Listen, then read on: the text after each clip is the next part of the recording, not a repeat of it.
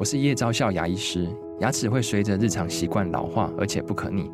当珐琅质受损，牙齿结构会出现破裂，还有细微的小孔，导致我们牙齿变得又脆弱又敏感。这边我真心推荐贝欧尼修复牙膏，内含 BioHAP 成分，搭配正确的刷牙习惯，经科学实证，可在两周有效让牙齿再矿化，修复受损珐琅质的细微小孔。相关资讯及购买通路，请参考资讯栏连结。热门财经议题、即时投资快讯、焦点新闻话题，陈凤欣与您同步掌握。欢迎收听《财经起床号》。Hello，各位听众，大家早！欢迎大家来到九八新闻台《财经起床号》节目现场，我是陈凤欣。每周选书早起读书，今天为大家介绍的是感电出版社所出版的《超智慧》。今天呢，邀请来到现场的是感电出版社的副总编辑钟涵静，也非常欢迎 YouTube 的朋友们一起收看直播。我先呃说明一下，就是说《超智慧》呢，它确实是一本很难 K 的书，这点我先 对我觉得是就是是这样子，那你就会吸引想要挑战的读者，他愿意接受这个挑战，而且做好心理准备。但是呢，刚好在这段期间，因为发生了 OpenAI 的事情。这本书不是最近才写成的，二零一四年就出版了。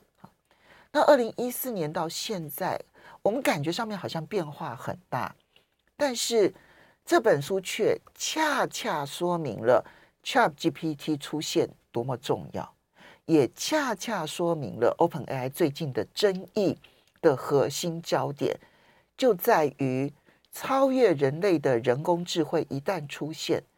它有没有可能会出现统治世界的唯一的超级人工智慧？对，它是不断的反复辩证这个过程，对我们理解我们此时此刻的 AI 现状是很重要的。它太是先知预言了，没错。所以先用一句话来介绍《超智慧》这本书。OK，好。呃，我在编这本书的时候，我那个时候脑子里面其实就浮现两个词，一个是启示录，一个是创世纪。可是那其实是一个呃相对有点相反的概念哦。OK，当然这个如果是从类比那个神学的概念来，这个没有很恰当。但是我们知道启示录讲的是宇宙末日和最终的审判嘛，然后讲的是结束和转变嘛。创世纪讲的是世界的创造和人类的起源嘛。所以在读的这个当下。我就会觉得说，哦，其实，呃，如果真的要用一句话来介绍这本书的话，我会说这句话是用最接近本质的论述来去协助我们思考 AI 最关键的辩论。那、哦、对这件事情，我觉得呃很有趣，因为那个所谓的最关键的辩论是什么？就是我们事实上有可能没办法控制我们创造的这个 AI。那我们。目前就可能两两个路线嘛，一个路线就是我们要不就是全部开放，然后全速前进，我们就把 AI 冲到底，做到做到满。然后另外就是我们要怎么保护人类，然后建立规范的规则。现在就是这两个路线再去争执。那所以 OpenAI 的宫斗剧，其实其实就是这一个辩论。对，其实就是这个辩论。那当时其实呃这本书呃应哎这本书应该是三十呃我我现在想不起来，五月的时候出版的。那那个时候。三四月，今年三四月的时候，大家可能还会有点印象，就是马斯呃，因为 ChatGPT 的关系，马斯克在内的好几个科技巨头 AI 专家，他们不是联署说大家要暂缓 AI，但是大家那个时候当时觉得你好像在做一个很好笑的事情，怎么可能做这件事情？但是我们现在发现这个问题好像越来越切实，因为 ChatGPT 的发展速度越来越快，所以这本书所辩论的现的情况越来越有即视感。没错。所以的这个这个是我觉得这本书，我其实他二零一四年的时候出英文版出书，二零一五年的时候已经出版过一次中文版了。我这边先提醒一下，二零一四年他出版的时候，那时候还没有发生 AlphaGo 打败世界围棋棋王。对，那时候大家还觉得 AI 还在进入冬天的时候。对，他就出版了这一本书，对，写成了这一本书，你就知道他多么先知。对。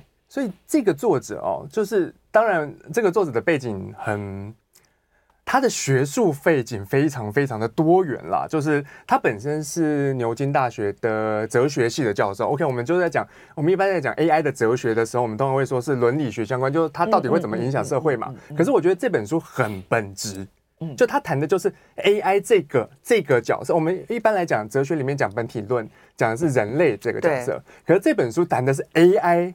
这个角色的本质是什么？嗯、我们必须要先摆脱人类去思考人类的本质这件事情，去想 AI 的发展，因为 AI 的发展的基础条件都跟人类发展的基础条件完全不同。没错。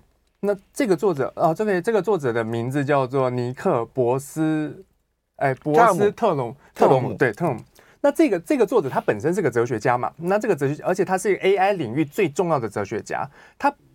他的学术背景哦，有包含物理学、理论物理学、神计算神经科学、数学逻辑、人工智慧，还有啊，他他自己本科的哲学。所以他在其实这本书的写作方式，我们在改编编改的时候，我们就想说，天啊，这个人理工理工脑，对他真的理工，非常是理工脑，就是我们其实但又有感性情。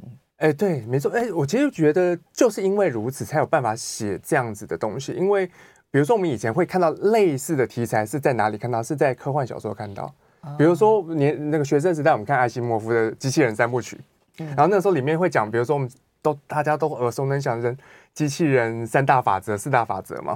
那这些东西是我们从一个很软的、很很故事性的东西得到的。OK，maybe 社会现状会长那个样子，但是但是我们没有从来没有用过这么硬。呃呃，怎么讲硬呢？就是这么有学术的，呃，哲学的方式、物理的方式，甚至里面会有很多一些公式，部分有些公式去支撑他讲的那些理论的。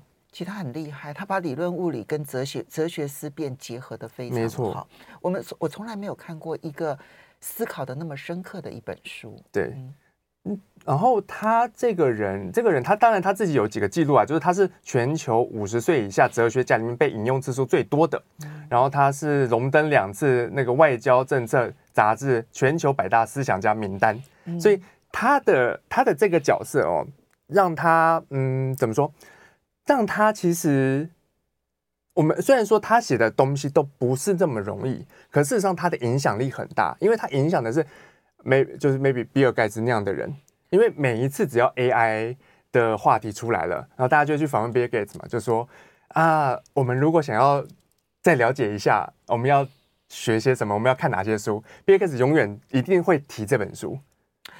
我自己有一个感受，就是我不确定说是不是每一个在这里面辩论的人都有受到这本书的影响。嗯、但是我从你刚刚提到了今年三四月的时候，然后马斯克他们这一些，还有很多的这一些嗯 AI 研究的人员，然后还有包括这一次 OpenAI 的宫斗剧，其实我听听到的很多辩论的思考模式，跟这里面非常的接近。当然，他因为现在必须要讲的很浅、很直接，嗯，但是我在那之前，我可能会觉得说，哎呀，你看啊，过去的技术啊、进步啊，没有啊都带给人家福利啊，干嘛要那么担心？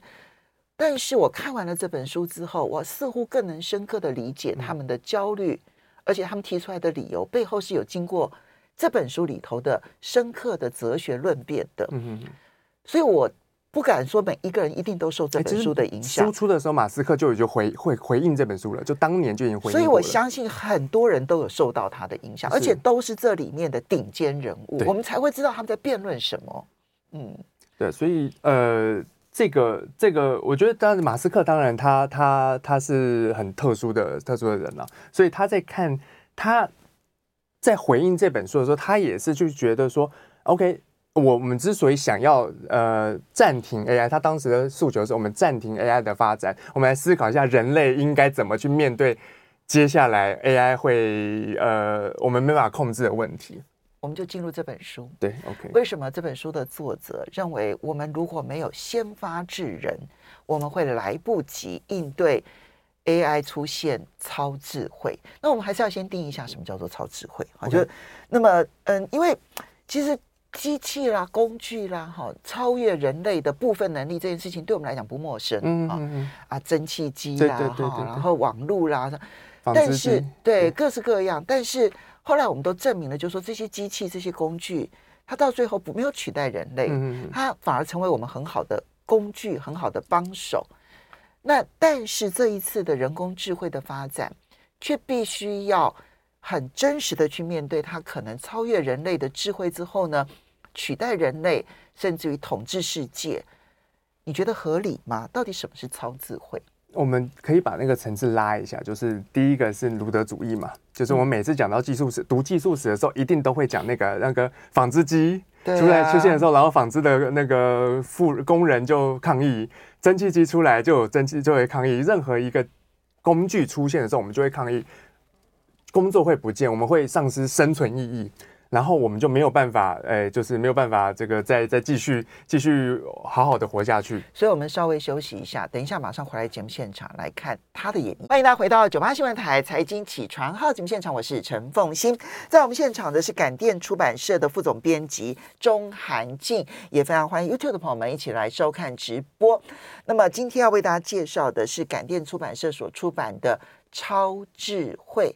如果你想要读懂、搞清楚现在我们的人工智慧呢，是否已经发展到足以威胁人类这件事情啊，我觉得这本书才是经典哈。我要用经典来看待它，因为虽然是二零一四年写出来的，好，那你要注意，所以时序上面是是不太一样。在他那个时候，连 AlphaGo 都还没有，就是他写成书的时候，它里面没有提到 AlphaGo，所以可见的连 AlphaGo 都还没有出来。然后呢，更不要讲 ChatGPT 了。但是，他所演绎的未来，恰恰可以预言，包括了 AlphaGo 跟 ChatGPT 现在的脑机界面，嗯、还有包括了生物增强等等等等，各式各样的发展，他都，我不是，我觉得不算是预言呢，我觉得就是像是推演算是一样推出来的。因为因为我们说预言这种东西，它有一点点神话或者是。嗯呃，警示预言的那种感觉，那那你在看的时候，你会觉得它好像故事，可它不是，它它哦，这边这本书是有故事的，它的书翻开第一页，它给了一个故事，那个故事就是告诉大家，他讲了一个叫麻雀预言的故事嘛，这个故事我非常喜欢，因为他就在讲说一群麻雀，他就在讲说我们要怎么样才能活得更好，然后呢，就有其中一个好像很睿智的麻雀就说，我们如果可以养到。猫头鹰来帮我们做事，我们一定可以过得比现在还要好。于是大家就在叽叽喳喳在在讨论呢，就说：“OK，那我们要怎么样才能够找到猫头鹰来帮我们呢？”哦，有已经成年的猫头鹰一定没办法，我们去找一个幼年的，我们去找一个猫头鹰蛋，我们找来以后，我们再来想办法孵化它。然后其中就会有另外一个麻雀就说：“啊，不对啊，你孵化它完了以后，我们怎么养它？我们养它以后，它会不会回过头来把我们吃掉？”然后大家不管了，大家就冲出去了，大家就去找那个猫头鹰了，因为他们觉得未来实在太美好了。他在比喻什么事情？他在比喻就是我们现在在使用 AI，我们在使用这些工具的时候，我们好像，当然我们有一群非常乐观的想法。我们我包含我自己，我在用 ChatGPT，我原本都是乐观派，用的非常开心，我好开心，因为有 ChatGPT 以后，其实文字工作用 ChatGPT 有非啊、呃，真的是节省非常非常多的时间。但是等，但是你读了这本书以后，就发现。你还是用的很开心，可是你会发现里面有一点点部分怪怪的。那就回到刚刚那个讲那个路德主义，对路德主义这件事情，就是说，呃，OK，当然我们可以没问题，我们就直接可以就来聊呃超智慧这个东西。路德主义跟路德主义以以往的状态是什么？它的东西，它的发展出来的东西都叫技术，嗯，可是超智慧我们不要把它，我们可以不要把它想成一个技术，我们先把它想成一个新物种。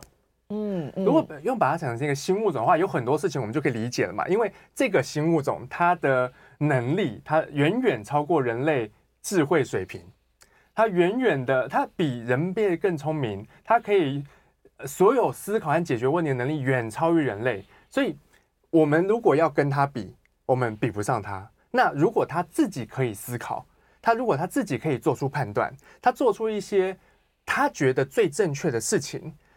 那，呃，人类是不是就会被取代？我们先啊，OK，我觉得取代这个这个命题是我们每次在讲 AI 会用的会用的命题，没错。可是，如果谈到这个层次，它已经不是被取代的问题了，那个是人类会不会灭绝的问题了。对，那所以它的超智慧是要完完全全超越人类所有的人类，再聪明的人类，他的判断力、他的决策力、他的这个思考力，全部通通都超越。书里面有一张图，那张图我觉得那个起飞图，对，那张图我觉得画的非常好，因为它它讲的是什么？它讲的是人类的平均智力、平均水平啊。然后接下来他又画一条线，叫做文明的水平。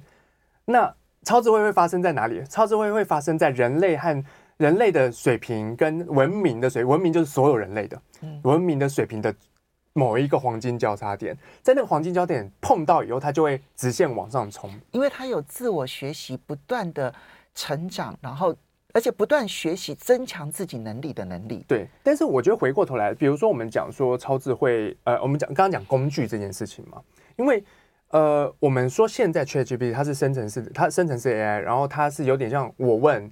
我问他答的那个模式，它其实距离通用型 AI 还很远很远。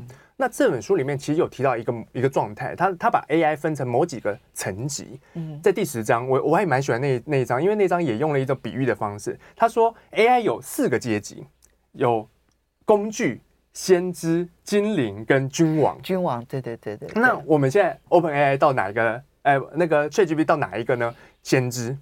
我刚才讲那个层级是一个，我越往君君王就是最强的，就他统治世界，他统治世界了。那工具工具就是什么呢？工具就是我们其实我们现在在上网上 FB 用任何的工具，它协助你啊下广告给你，那个其实就是、嗯、那些都是工具，那些都是工具。但它是不是 AI？它是，它是。比如说我们用 AI 然后来判读天气的变化，这些当然都是工具。没错。然后但是跳了下一阶就是所谓的先知，它在里面的定义先知是什么？先知就是你可以。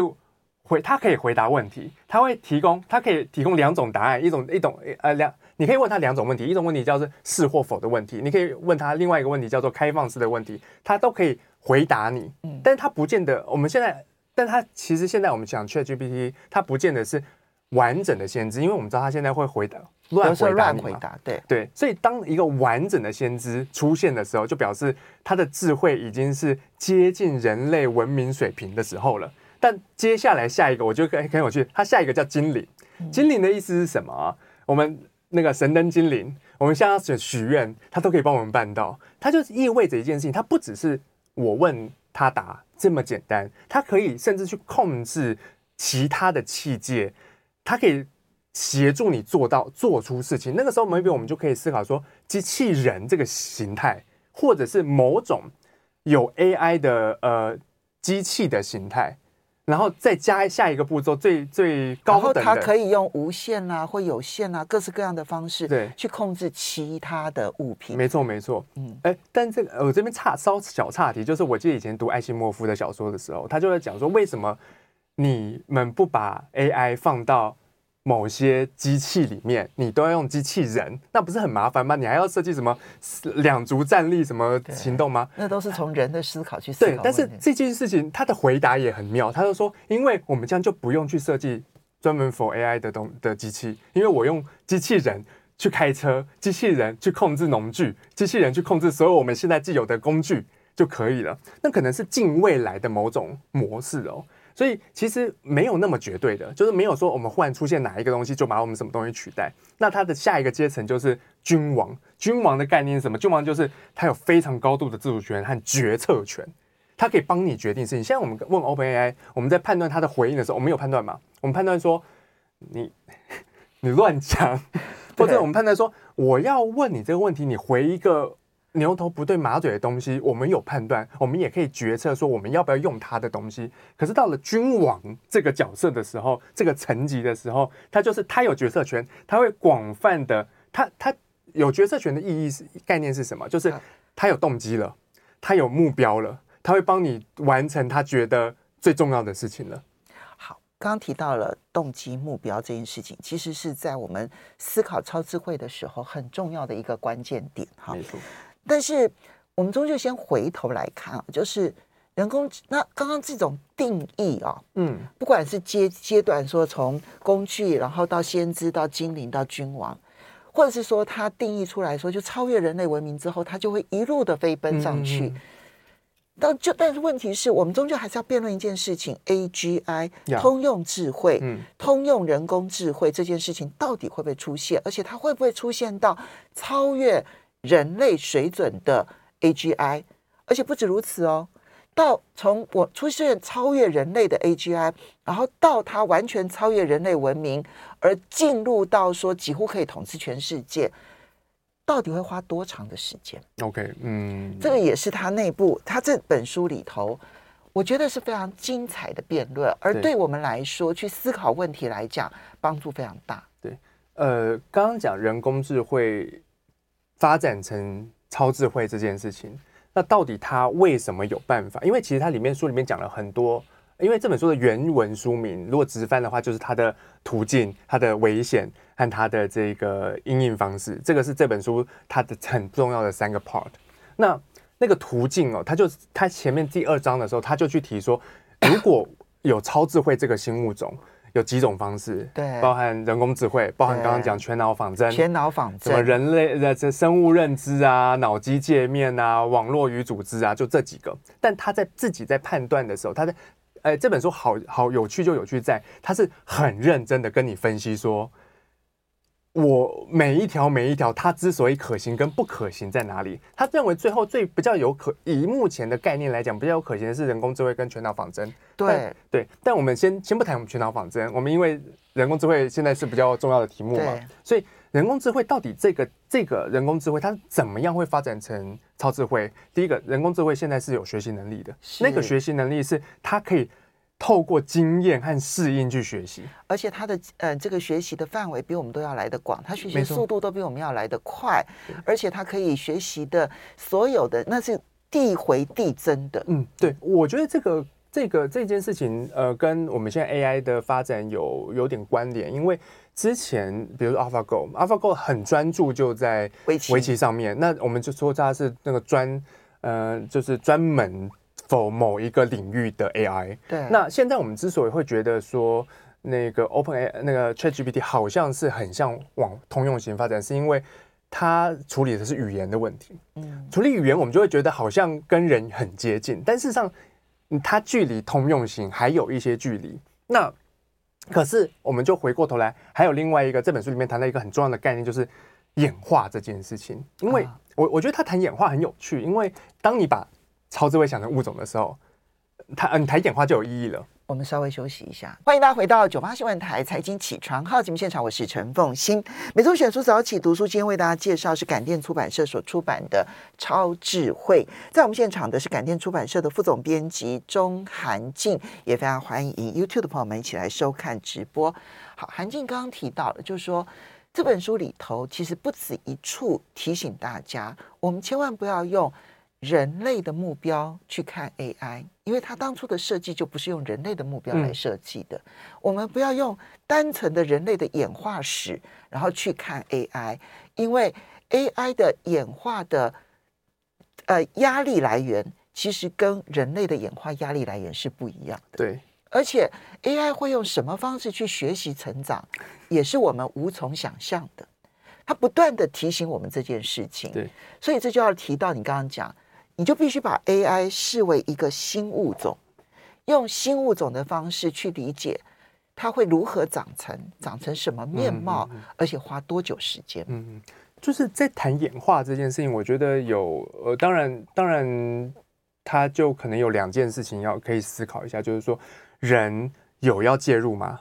如果我没有要介入，那今天让 AI 自己成长，哎，自己成长。当然，以以往我们在让机器学习的时候，它常常会学坏，嗯，它可能会有某些原因学坏了，那你最后那个 AI 就不能用了啊。那那我们如果要介入的话，它其实里面有提到一个很基本、基本的概念啦，就是说，如果我们人类，因为它谈的有一个主概念叫什么？就哎，它谈的有一个重点是什么？智慧这件事情，人类的智慧。演化到现在，人类智慧长这个样子是没有没有方向的，是自然演化的过程。没错。那如果今天我们很有，我们相对有效率的去引导 AI 的演化的话，它事实上有可能在短时间内它就出现一个呃新的新的我们刚刚讲物种这样的角色，所以。因为人类在演化的过程当中，我们要分心去做很多事情。没错，我们要去适应这个社会的变化，所以我们不只是发展智慧而已，我们也必须去发展其他的所有的生存的适应。所以，我们不是全心全力去发展智慧的。对，这跟 AI 全心全力去发展智慧是很不一样的。没错。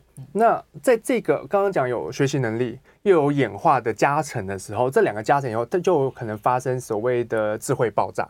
但这“智慧爆炸”这个词，它我它其实是就是借用之前那种就是起点啊，对对那种东西。那那个智慧爆炸，他谈那个智慧爆炸，就是所谓的超智慧产生的时候。那里面在谈超智慧的发展的速度的那个地方，它其实确实有一段在谈这个部分。就是说，其实讲白了也很简单，也很简单。那个很简单，就是 OK，呃，如果人工智慧到达了这个呃某种临界点。他开始可以自我学习，他可以自我成长的时候，接下来他可能花多少时间变成超智慧？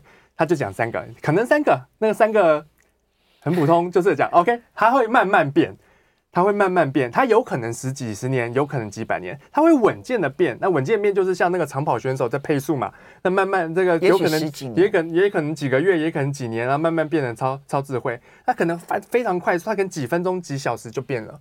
这个速度的讨论不是重点，那个重点是这个讨论里面到底哪件事情比较有可能发生？那那个发生的情况下面会变成什么样的未来？那就会变成什么东西？就是说，它里面就提到某一个概念，哎，某一个提问，就是说，OK，我们知道未来可能会很大的可能会有超智慧，有会有几个？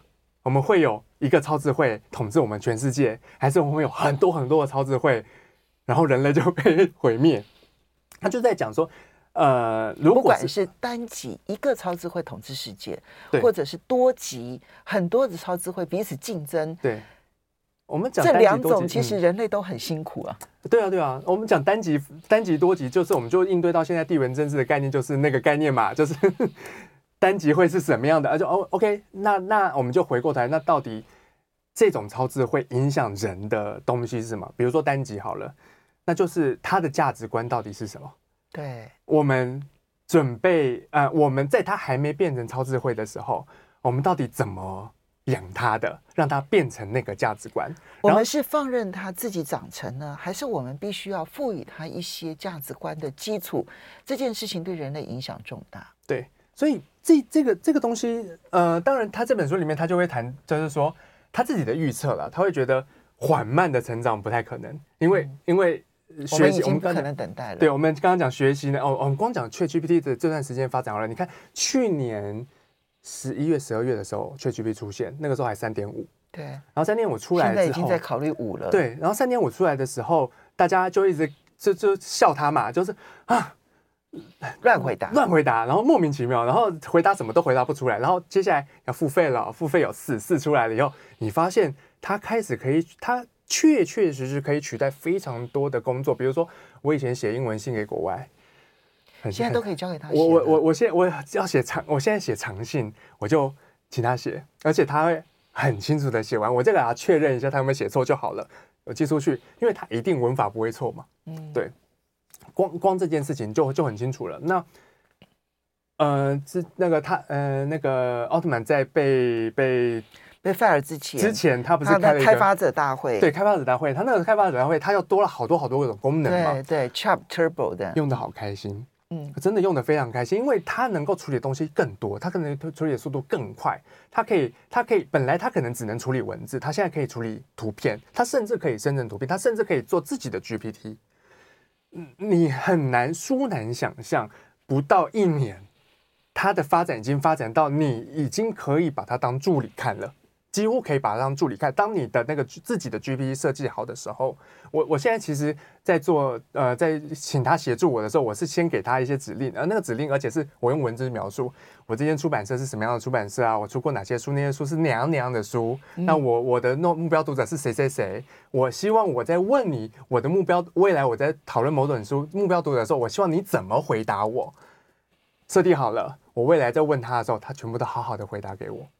非常非常的清楚，所以这本书提说，你你如果今天真的智慧发呃超呃人工智慧发展到这样的一个层临界点的时候，它过了我们所谓的黄金交叉的时候，它要超过所谓的文明底线，超过人类所有文明，或者它我们不要讲超过，就是跟人类共同文明一样有智慧，是非常非常快的。我们过去觉得工具啊要改良哦需要时间，技术呢要改良需要时间，嗯，但是人工智慧。成为超智慧，而成为爆炸型的超智慧呢？